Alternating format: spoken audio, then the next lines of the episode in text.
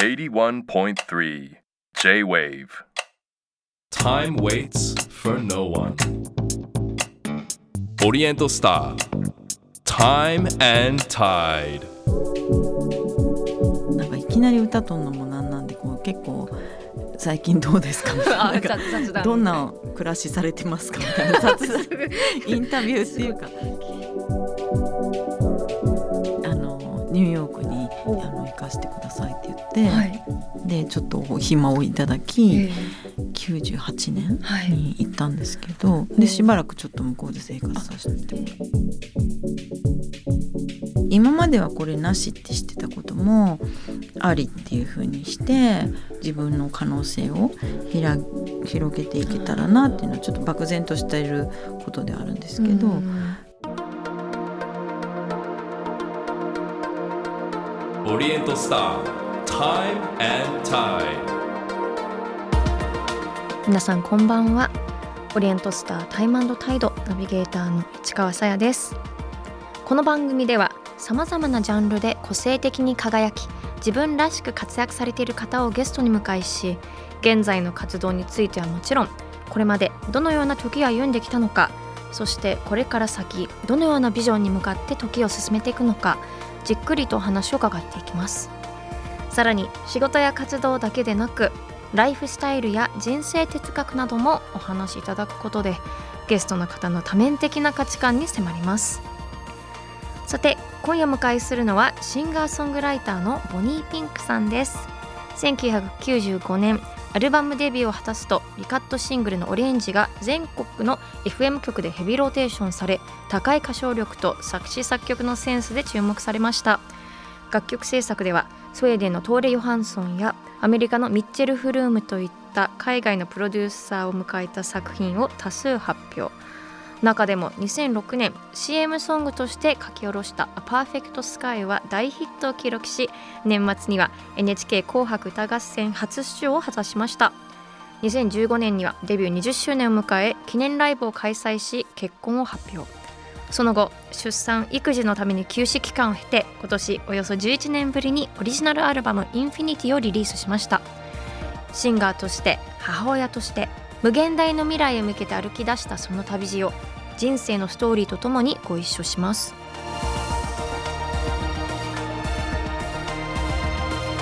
オリエントスター Time and Tide.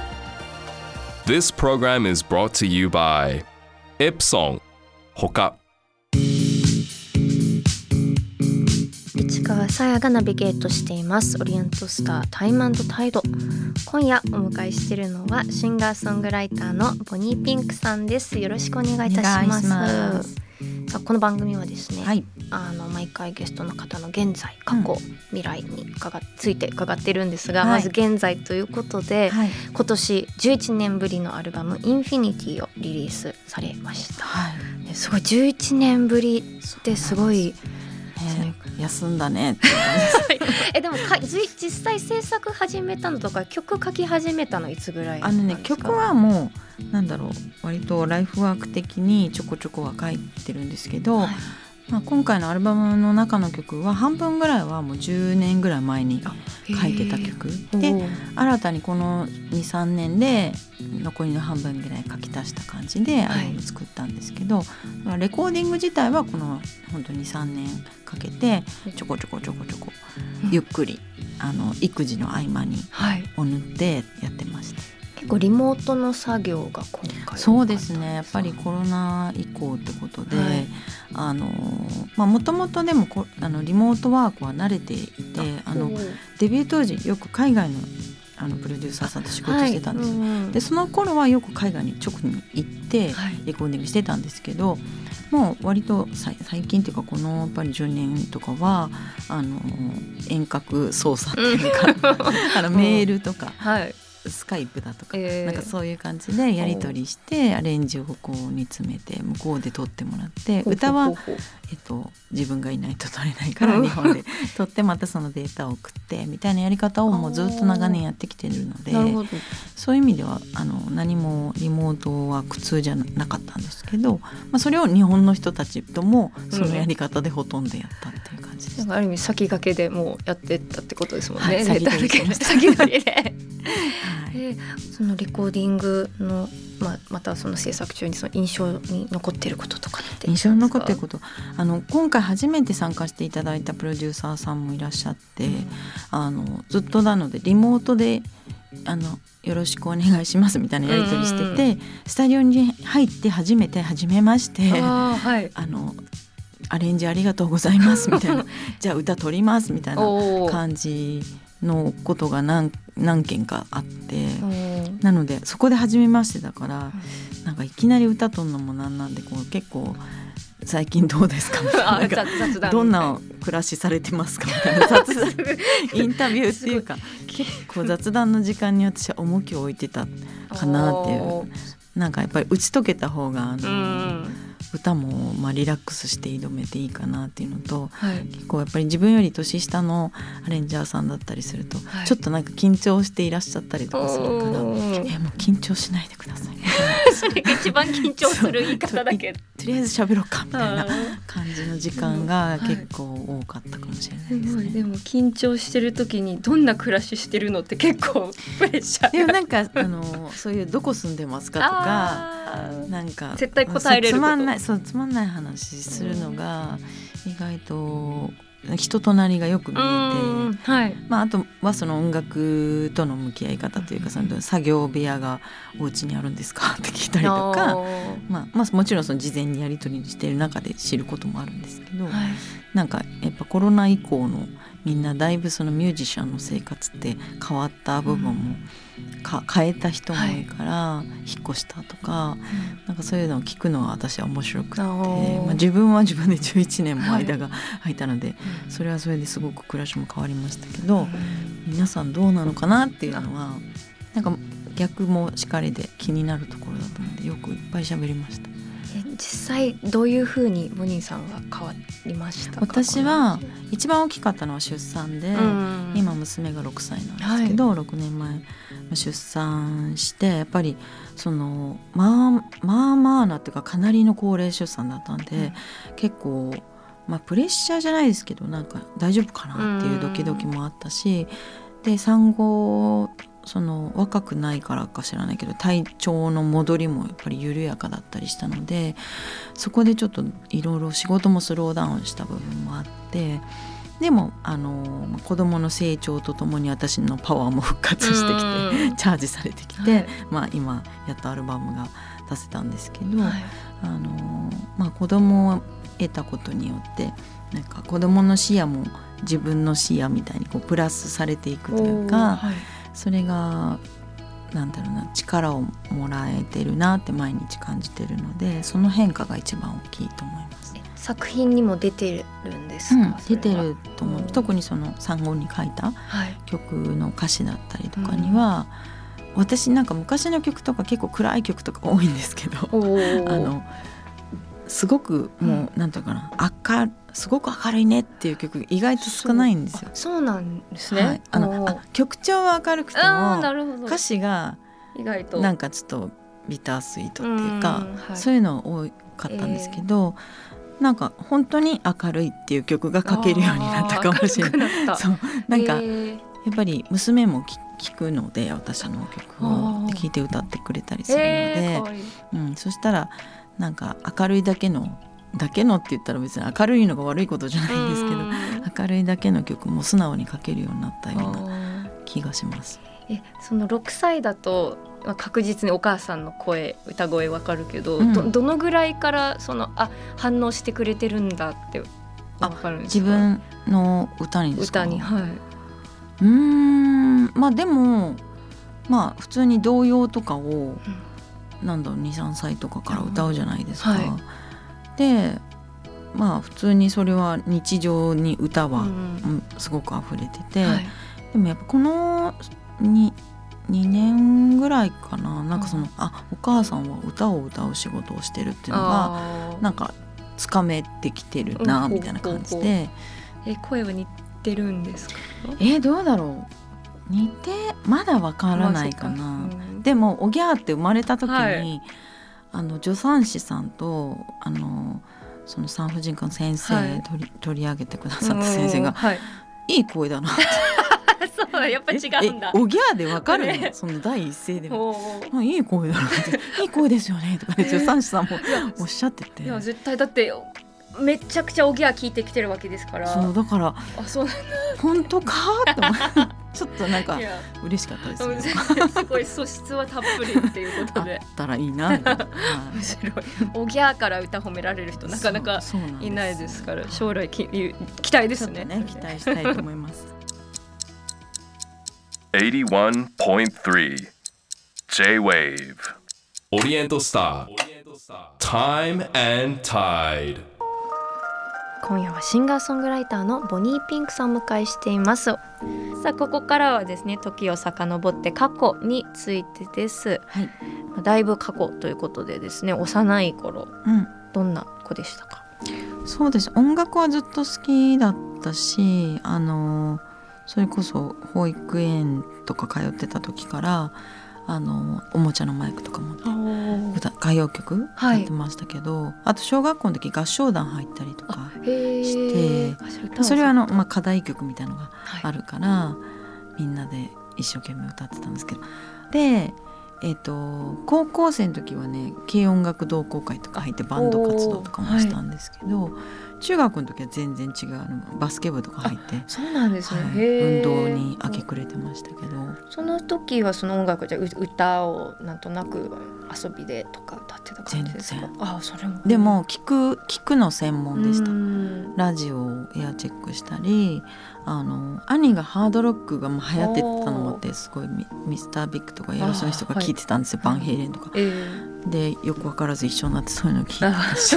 えでも同時にその兄と思考がこうだんだん高校生ぐらいで分かいよいよ別れたんですけど、うん。私は結構あダンスとかが好きだったから、はい。そういうあのジャネット・ジャクソンとかが流行ってて、うんああいうダンスをコピーしたいっていう欲求がむくむく湧いてきてそういう踊れる音楽っていうか R&B とかファンキーなものとかが好きでそっちー。にあの行ったんですけどまあロックもベースにはすごく好きであってでそっから貪るようにね私はいろんなジャンルを聞き漁ってて、へー。当時だとあの CD のレンタルとかに行って、うんうんうん。3枚借りたら4枚目タダで借りられあはい。ますみたいなえーやつを本当に毎週とか借りに行って、はい。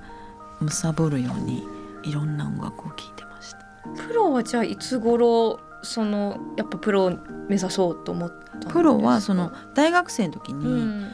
えっと、バンドのボーカルやってくれないって友達に誘われて、はで「あ私でいいんだったらやるやる」とか言ってはい。普通に、あのその学大学同じ子とかでもなかったんですけど、うんそしたらそのバンドのメンバーの人があの今私が所属してる事務所の人とたまたま知り合いで,、へーでこういう歌が好きな子がいるっていう話が事務所のに所属されてたプロデューサーさんの耳に入って。へーなんか会ってみたいって言われて、でもまだそのバンド活動何もやってなかったんですけど、はい。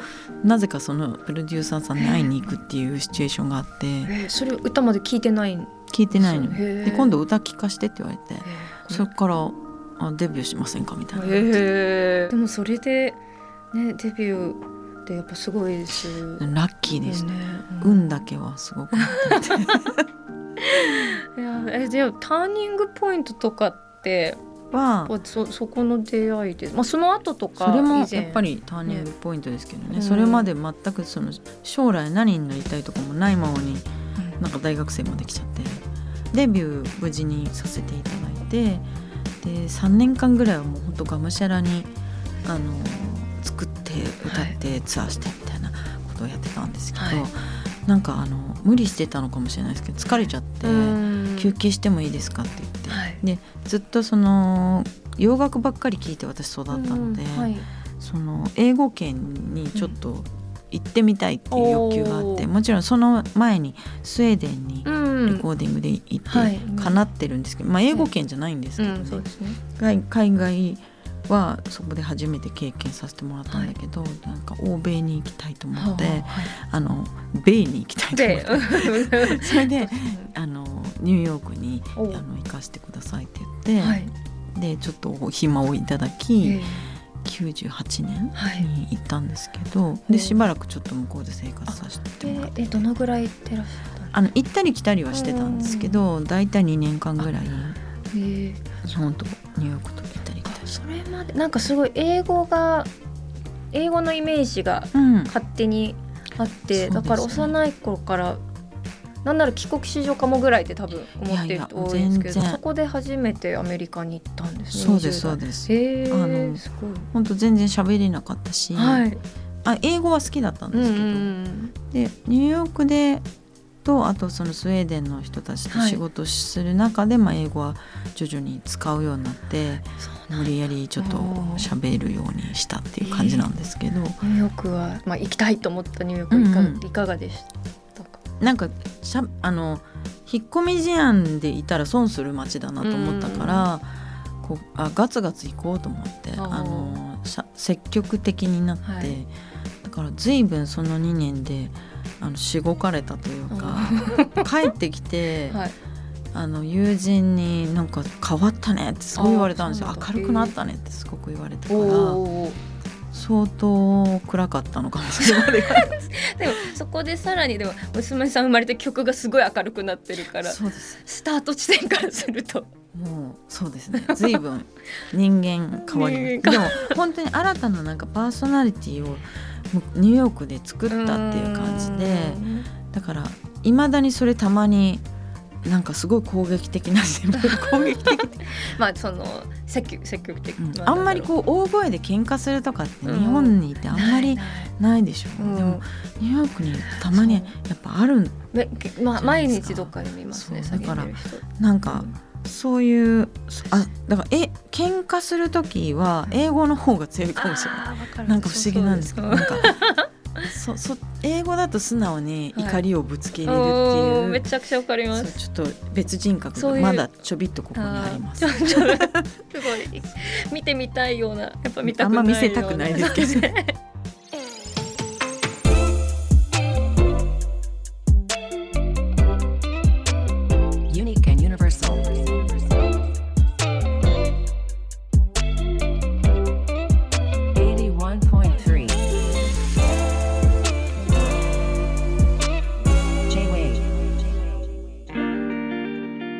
川さやがナビゲートしています。オリエントスタータイムタイド。今夜シンガーソングライターのボニーピンクさんにお話を伺っています、はい。さあここからプライベートの時間についてなんですが、うん。明日クリスマスイはい。ブなんですが、ニューヨーク行ってる時は結構じゃあツリー見に行ったりとか？あしてました。あうん。のロックフェラーセンターのやつとか、あちこち出ますよね。うんあちこちにあります。点灯の瞬間見に行ったりとかよくしてましたね。だからあのニューヨークから戻ってからも、そのクリスマスシーズンのやっぱニューヨークが好きだから、うん。そのタイミングに合わせてまた遊びに行ったりとか、へー。しばらくしてましたね。あんなに。寒いのに？寒いですよね。あのなんかこういう目とはい口しか開いてないやつ売ってるじゃないですか。ありますあります。普通に路上に売ってるじゃないですか。ある。あれ本気で買おうかと思うぐらい本当に痛い寒さですよね。そうでマスクをねする文化がやっぱないから、うん日本みたいにマスクでは肌保護当時はね、まあ、今はねちょっと変わりましたけどね。今ね。わ、かる。あるのあの帽子ちょっと欲しいと思ってました。目指し目指し帽。うんね寒いんだけど怪しい、うん。室内異常に暖かかった。りそうですね。確かに確かに。T シャツで平気だったり。すごい好きで。だから当時なんか向こうで買ったオーナメントとか、はあのまだ持ってるやつとかもあるかもしれない。大事に持って帰ってきて。えー、素敵。必ずなんか食べるものとかなんか聞くものとかなんか見るものとか。あのなんかあのスヌーピーのああのはい。セントラあるじゃないですか、うんはい。あスヌーピーのクリスマス映画の私も好きです。あれをかけるとあ来たこのシーズンってなります、あの映画に出てくるあのボロボロのツリうんーあるの分かりますか、スヌーピーのあれうちにあります。あれしかないからすごいあの棒みたいな 木のあれを母親からもらって。あそうなんですね。私これなんだと思いながら、ね、あれでも確かにすごいいい、うん。ねピアノが素敵なね。いいですよね。ねあでもそれ子供とかと一緒に聞くうんのとかうん良さそうですね、なんか毎年あのオーナメントなん何個かあらあ新たに買ったりする。はい。それをあの大切にあのつ一個ずつ包んでしまう作業を娘に手伝わせて、へっていうのがあはい。の正月にやってます。ー 結構飾ってますね。なんか寂しくないですか？片付けちゃうのすぐに。そうですね。正月に変えた方がいいんだろうけどなんかもう確かに。ちゃいますね。いい加減片付けなきゃっていう時に片付くと寂しくないですもんね。そうそうう。ん。あのそうです。うん。だからししばらく引っ張ってうん。うちはうちはそれ OK にしてな。んかそれこそアメリカにいるとあの春ぐらいまでまだクリスマスのライライトあうんのイルミネーションつけてる家とか、お家の周りとかねみんな飾りますよね。まあ春春ぐらいにまだこの家まだつけてるっていうツリーはあの生の木使ったりやっぱり多いじゃないですか。そうですねだからあれめっちゃバラバラ散るじゃん。そうですね もうあれはちょっと残せないですよね。1月入るともうバタバタバタバタ、Time and Tide. 81.3 J-Wave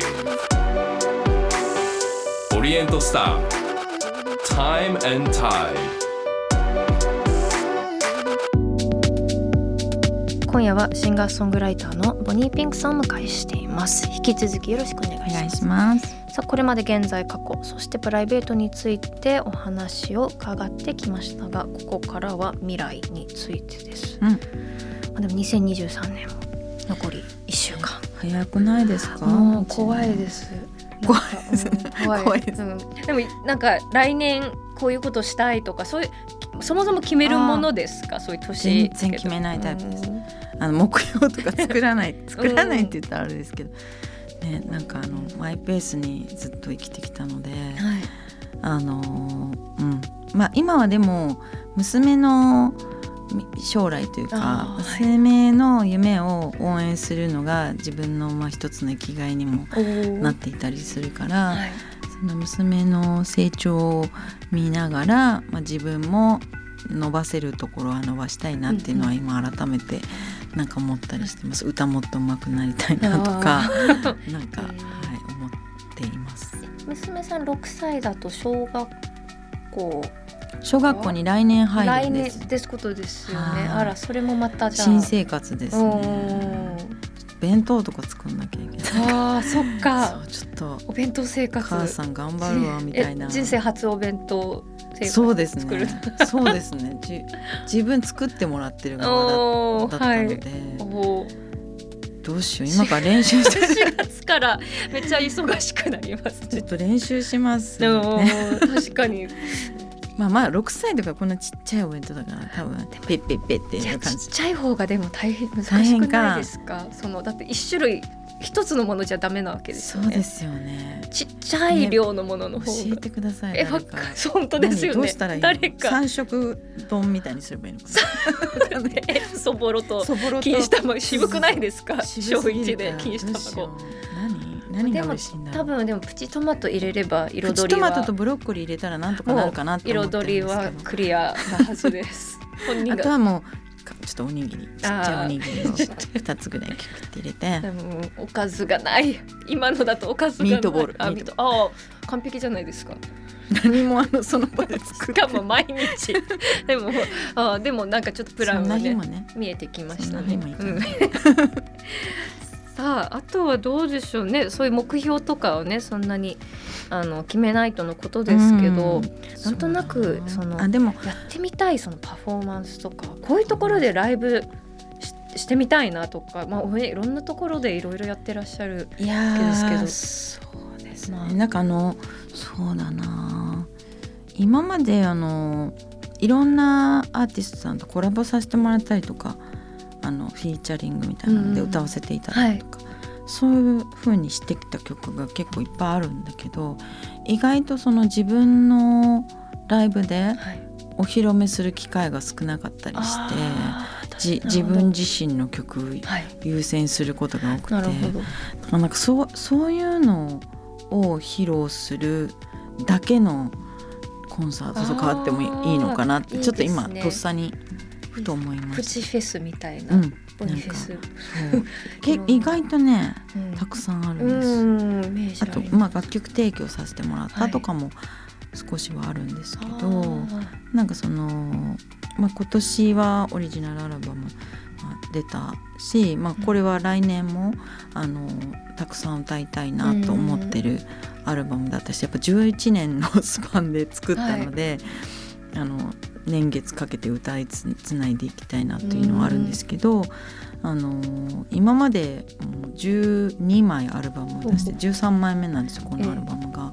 だから過去のアルバムの例えばなんかさアルバム丸ごとやるライブとかもやったことないから、えー。そういうのもやりたいなっていうのもあるしライブのスタイルをちょっといろいろ模索したいかなって思ってます。す。ごい楽しみです最後にそのご自身のその活動を通してうん、伝えていきたいこととかメッセージ多分ねメッセージ。難しいことですそうですね。まあこれはなんかなんだろうな。あのこ子供見てると子供にはなんかこれをやっちゃダメとか、これは無理とかっていうそのリミッターが全然なくて、で大人ってもこう自分を制限ししがちじゃないですか。だから全然違う生き物みたいな。でも自分もあそこ通ってきたはずなんだけど、こう大人になって忘れていたなっていうのもあってだからこう今まではこれなしって知ってたこともありっていう風にして自分の可能性をひら広げていけたらなっていうのはちょっと漠然としていることであるんですけど、それはあの子供に習ってというかあのフレッシュな気持ちでいろいろ取り組んでいきたいし、あ新しいミュージシャンとのセッションとかもしたいなと思うし、何かこうひ広げていきたいうんうんと思ってます。ありがとうございます。さてですね最後にお迎えした方にエプソンの時計オリエントスターを選んでいただいています、はい、ボニーさんがセレクトしたのはどちらでしょう？は、えー、M45F7 メカニカルムーンフェイズです。はいこちらは月のモチーフをあしらって新月から満月までの満ち欠けを表す月齢表示機構搭載モデルの M45F7 メカニカルムーンフェイズです。こちらを選んだ理由は？えっ、とこの月の満ち欠けがわかるところがん。素敵だなと思ったのとこの針がブルーなんですよね。はい。なんかすごく綺麗なブルーで、うんうんあとなメンズなのかなこれは。ちょっと大ぶりの、うん。なんかユニセックスだけどメンズライクななんかこ感じですよねうちょっとこのシャープなはい。デザインがすごい素敵だな。美しい。白のうん。白蝶貝のはい、バーフェイスに。にはい、ブルーのうん。針とすごい。レザーがとっても引き締まってて素敵だと思って選ばせていただきました。すごいたくさんつけてください。ありがとうございます。本日ボニーピンクさんにお話しいただいた内容は番組ホームページにアップしています。ぜひご覧ください。オリエントスタータイムタイド今夜のゲストはシンガーソングライターのボニーピンクさんでした。ありがとうあございました。ました。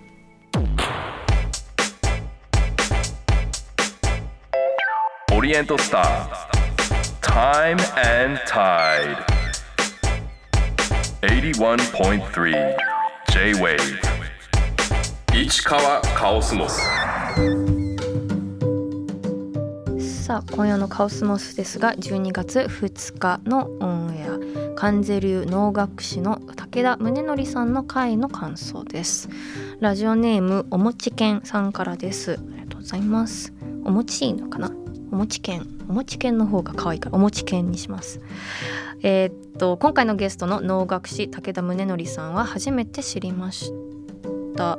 1,000年以上前からあるという話や今でも「鬼滅の刃」などの新作が生まれている話には驚きました。特に印象に残ったのはアメリカでの講演のエピソードを交えて脳には寿命が伸びる効果があるとおっしゃっていたことでした。失礼ながら何かおかしなことをおっしゃってるのだろうこの人はと思いました。しかし実際に武田さんが脳の一節を歌い上げた時心地よい波のようなものを感じ寿命が伸びるというのも納得しました。という。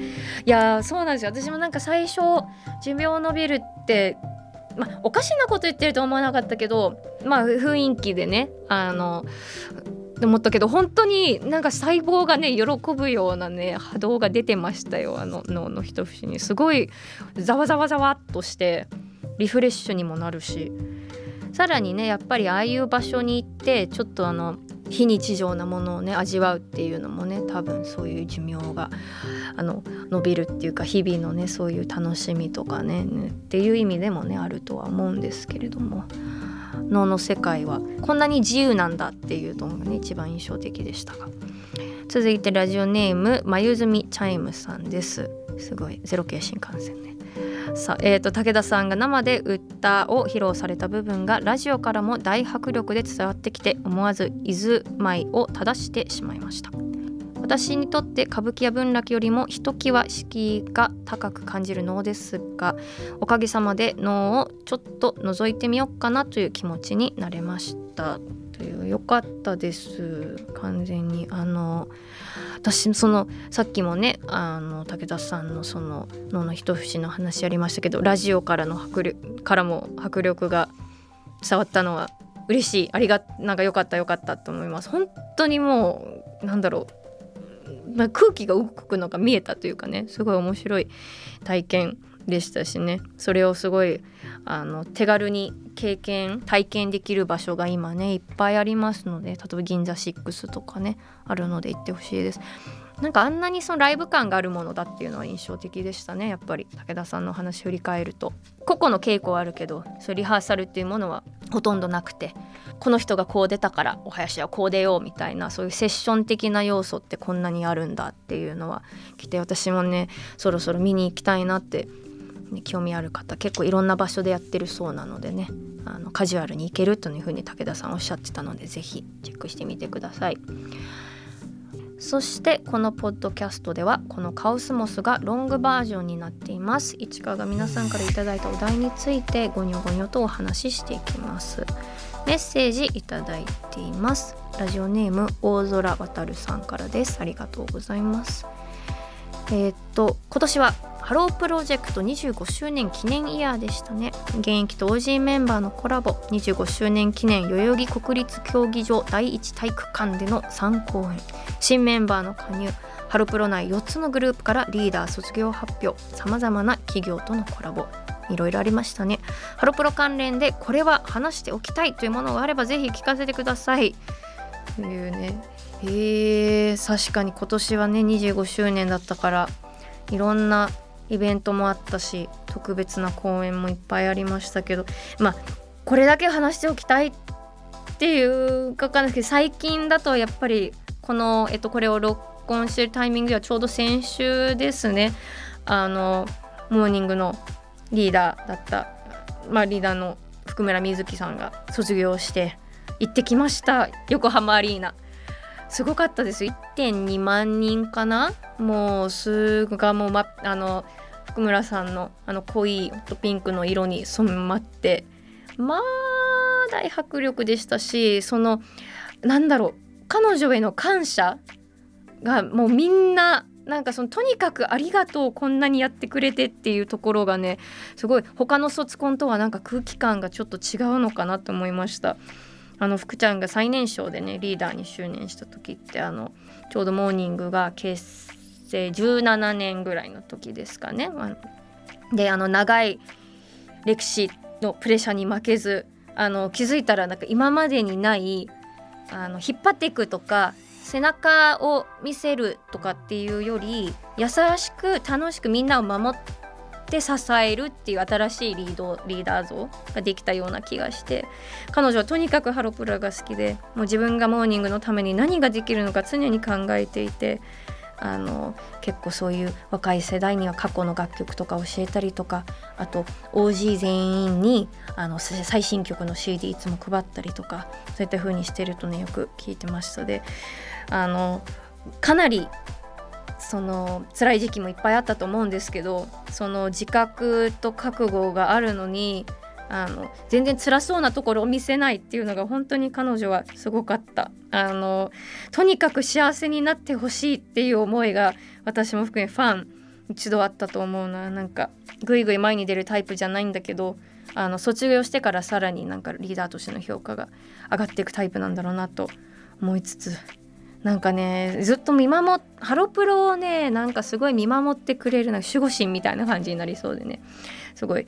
良かったですよ。ただまあもちろん福ちゃんのね、卒業公演ですから福ちゃんがもう誰よりも輝いてましたけどあの我らがあの石田あゆみちゃんももうキラッキラでした。相変わらず。もうあのまずね髪の毛を今ねすごい長いんですよ。でロングポニーに1回しててそれをしかもあのロングポニーところにところどころにあのヘアゴム入れてあのうまくなんかコロンって団子風になってるのかな？なんかいい表現がないのであの今わら納豆しか出てこないんですけどああいうなんて言うんですか？ポニーテールがぷくぷくぷくってなっているようなねとっても素敵な髪型で。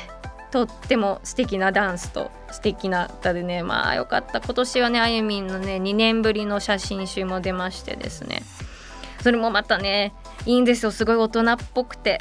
うんあのーなんだろう。あのーまあ髪の毛長のね長さもあるんですけど表情もねものすごい大人っぽいいい感じのあゆみんがいっぱい見れたのでちなみに仙台放送であゆみんがやってる「あらあらかしこ」にあるあのコーナー石田あゆみが行くっていうのがねあの全国でも配信でかあの見れるようになりましたので興味ある方ぜひ見てください。ぜひお願いします。皆さんも春の曲いっぱいいい曲いっぱいモーニング以外でもありますしね。あの今年のモーニングで私結構好きだけど「すっごいフィーバー」ってある曲出る出たんですけど「すっごい」っていうあの男の人の声と笑いがなかなかあのアイドルの曲にはなさそうな。最初聞いた時はなかなか衝撃受けるようなね。なんよくマイケル・ジャクソンスリラーっぽいような声なのかな？なんかあれでもすごい曲としていいですし癖になるのでいかにハロらしい曲なのでね。さすがつんくさんだなと思いながら聴いてましたのでぜひ一回ね聴いてみてください。さてタイムタイドでは皆さんからのメールもご紹介させていただくほかこのポッドキャストでは市川に話してほしいお題も募集しています。番組のウェブサイトメッセージから送ってください。そしてメッセージをいただいた方の中から毎月リスナーの方にオリエントスターの時計をプレゼントしています。ご希望の方は時計希望と書き添えてください。プレゼントの詳細は番組ホームページをご覧ください。皆さんからのメッセージをお待ちしています。以上カオスモスでした。オリエントスター Time and Tide 市川さやのナビゲートでお送りしてきたオリエントスタータイムタイド今週もさまざまなジャンルで個性的に輝き自分らしく活躍されている方をゲストに迎えし現在の活動についてはもちろん現在に至るまでどのような時を読んできたのかそしてこれから先どのようなビジョンに向かって時を進めていくのかお聞きしました。さあ今夜のゲストはシンガーソングライターのボニーピンクさんでした。いやーなんて素敵な方なんでしょう。本当にすごく優しい空気感がねに包まれていて。あの声もねやっぱり歌声ももちろんですけど喋る声もなんというこのマイナスイオン声。うんたまらない空間でしたね。そして最後におっしゃっていたその、まあ、子供まあ、子育てを通して感じているこの子供にリミッターの概念がないから自分もなんかなんだ自由気ままなあり方を真似してもっと可能性広げたいっていう言葉ちょっとこれは、ね、来年に向けてちょっと教訓にしようかなという本当にいいお言葉をいただいたなと思って、はい、ちょっと肝に銘じなきゃなってやっぱ自由気ままなね子供のあり方は通ってきてるはずなのに我々もそういうね可能性をもっと押し広げる意識しなきゃいけないんだなと思ったりしました。さて次回は2023年ラストの放送ということで番組初の試みです。1年間を振り返るスペシャル企画をお届けします。さらにリスナーの皆さんからいただいた質問にたっぷりお答えしていきます。お楽しみに。オリエントスタータイムタイド。ここまでの相手は市川さやでした。